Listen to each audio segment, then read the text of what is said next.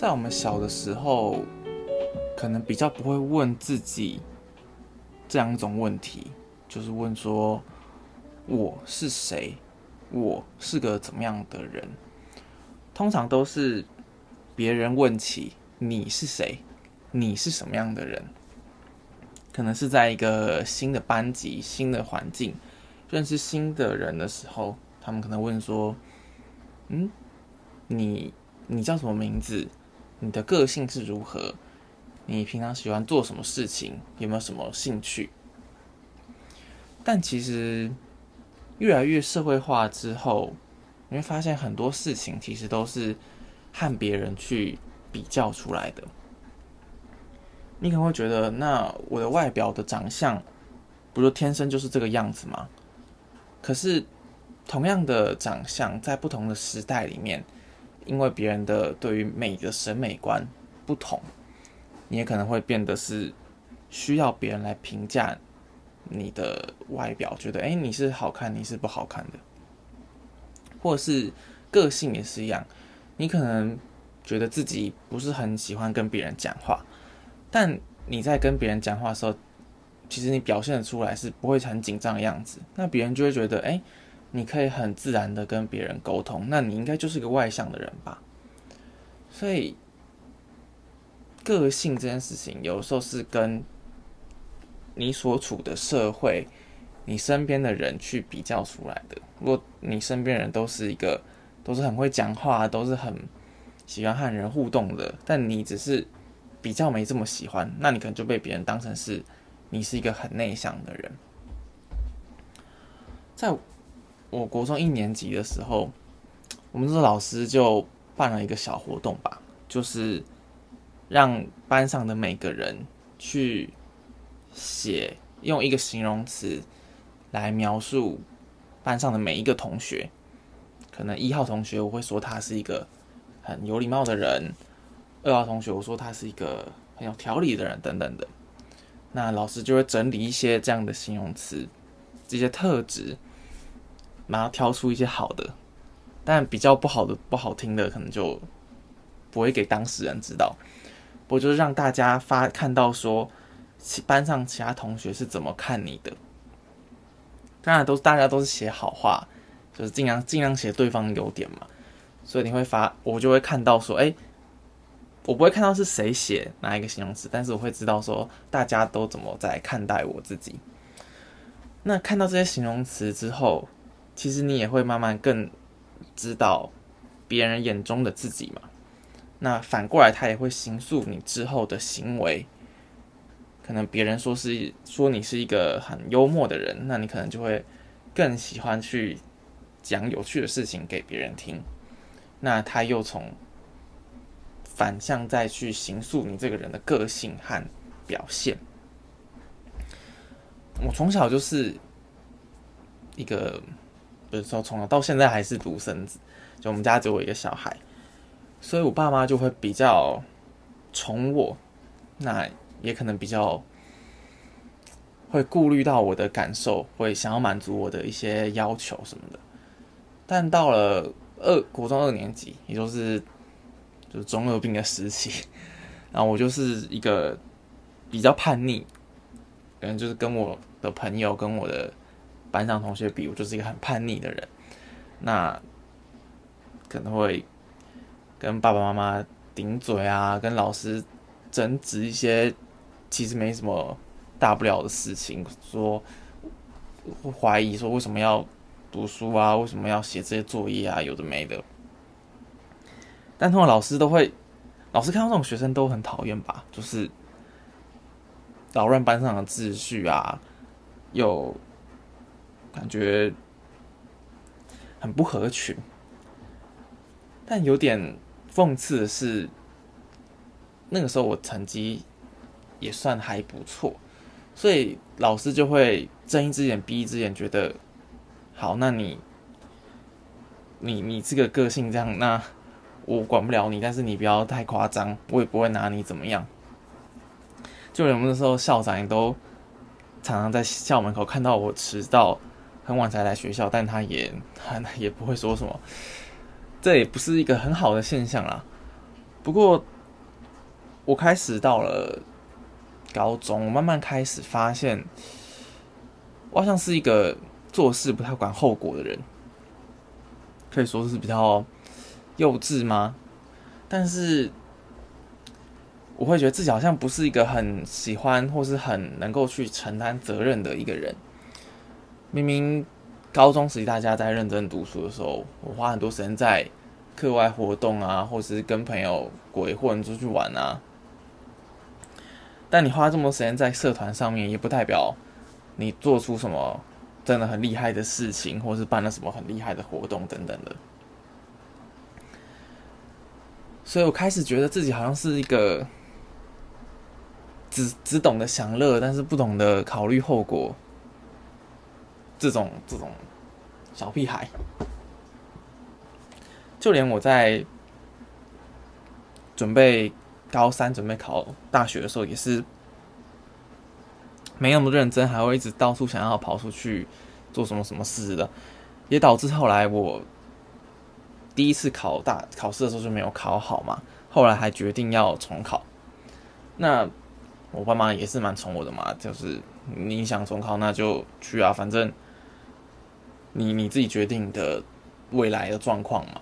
但我又很不想要被人家管，我就是很叛逆人嘛，不我不想要去重考班被那些老师盯着说每天要做什么事情做什么事情，所以我就没有去重考班。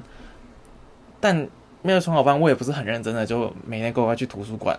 前几个月我还是到处跟同学跑、朋友到处去玩，因为他们都上大学了嘛，他们很自由嘛，跟他们一起到处去，有的没的。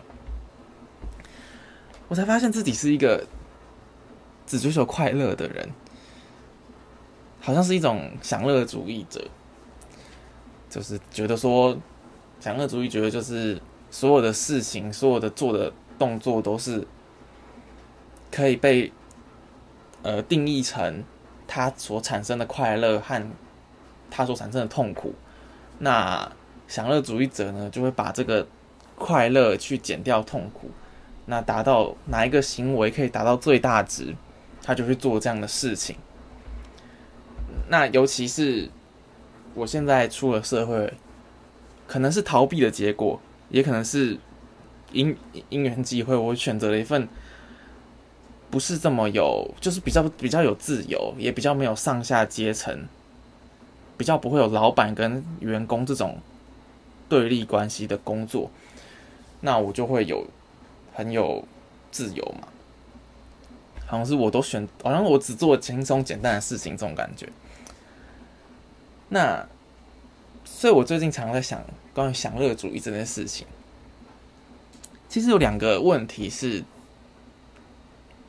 你一定会面对到第一个就是，假设你像我我我们只想说，我只想追求最大的快乐好了。可是有的时候，你现在的付出的、现在的努力、现在的痛苦，可能是为了未来的快乐。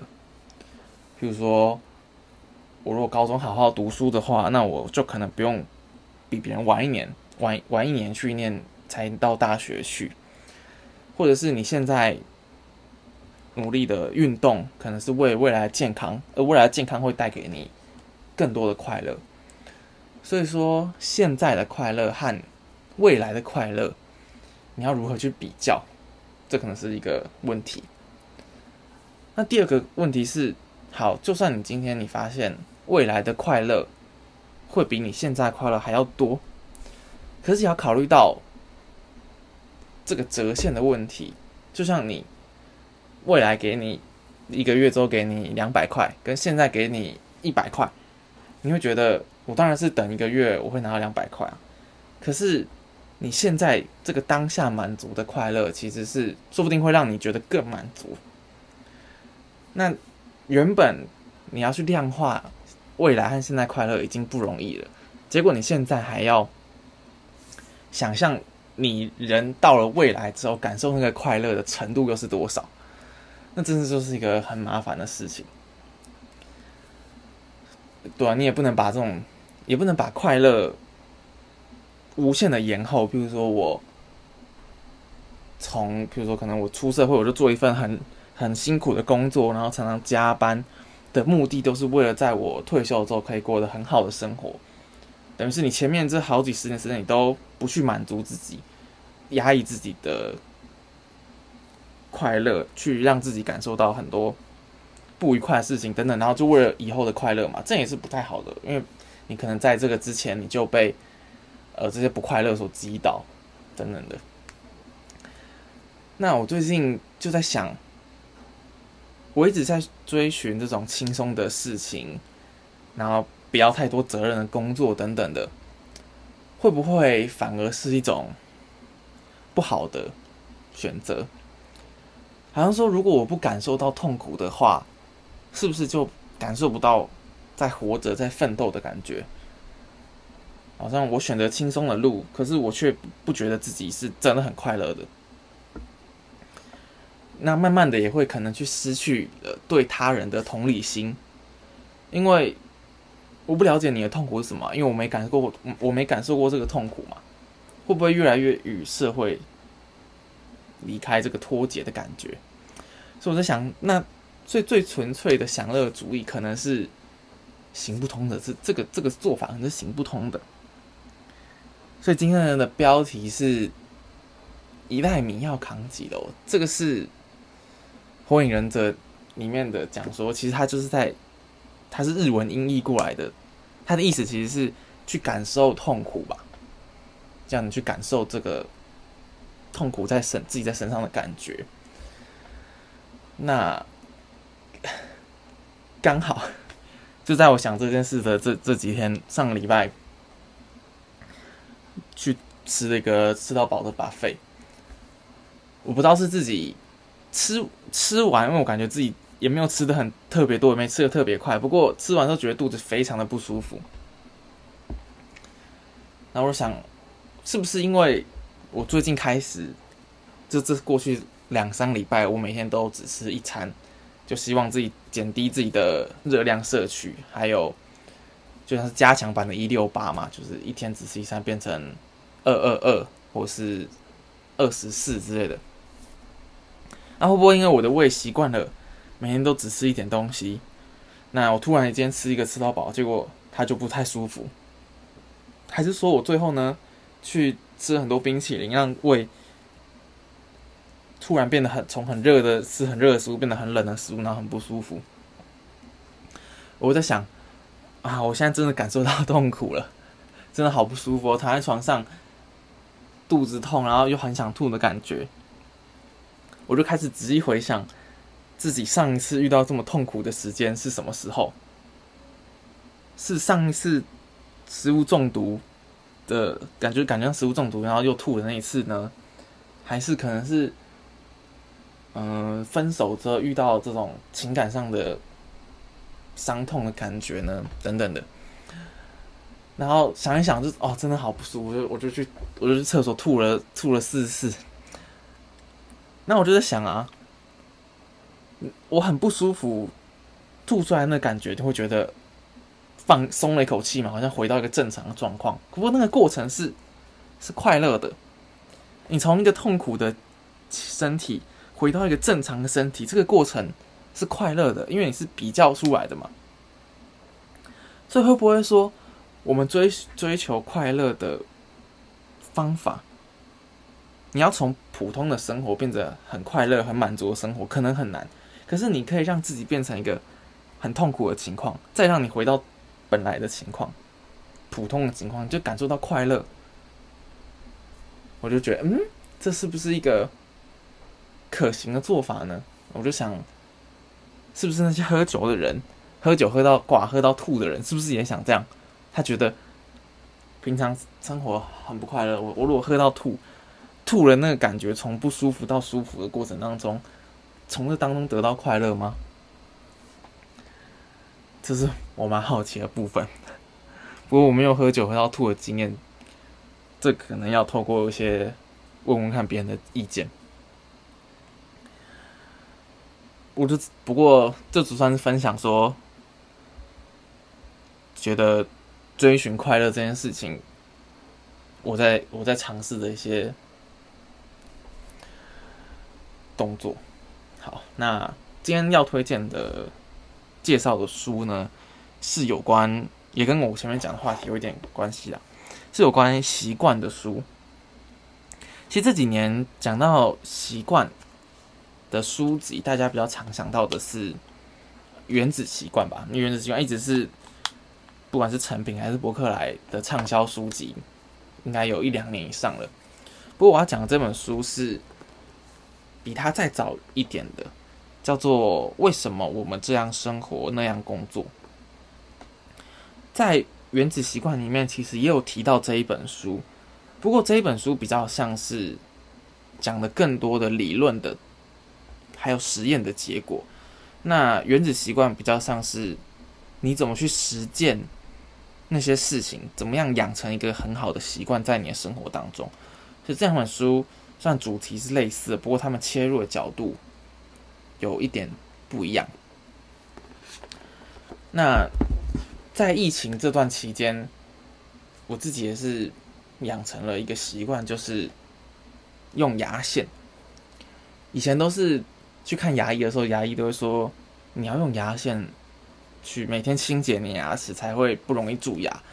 然后我总是说嗯，好好好，但我从来也都没有认真的看待这件事情。我可能有真的去买过牙线，可是可能不会用啊，或是怎么样，然后就就没有真的去使用它。不过，就是大概三四个月之前开始认真的去买了好几个，开始从网络上去学怎么使用。我发现说，当你知道怎么去使用的时候，你就不会对这件事情感到很排斥，因为它不是一个那么困难的事情。那我开始用了两天、三天、一个礼拜之后，我就开始变成是每天晚上睡前在刷牙之前，我就会想到要做这件事情。那久而久之，它就变成一个，这就是习惯的养成吧。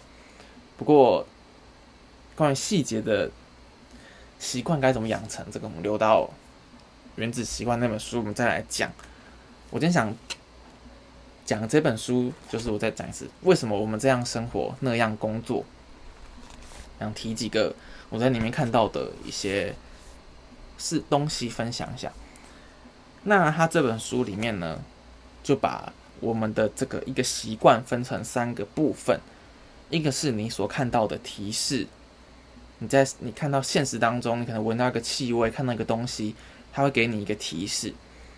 那给你这个心理一个提示之后，你就去做一个惯性的行为。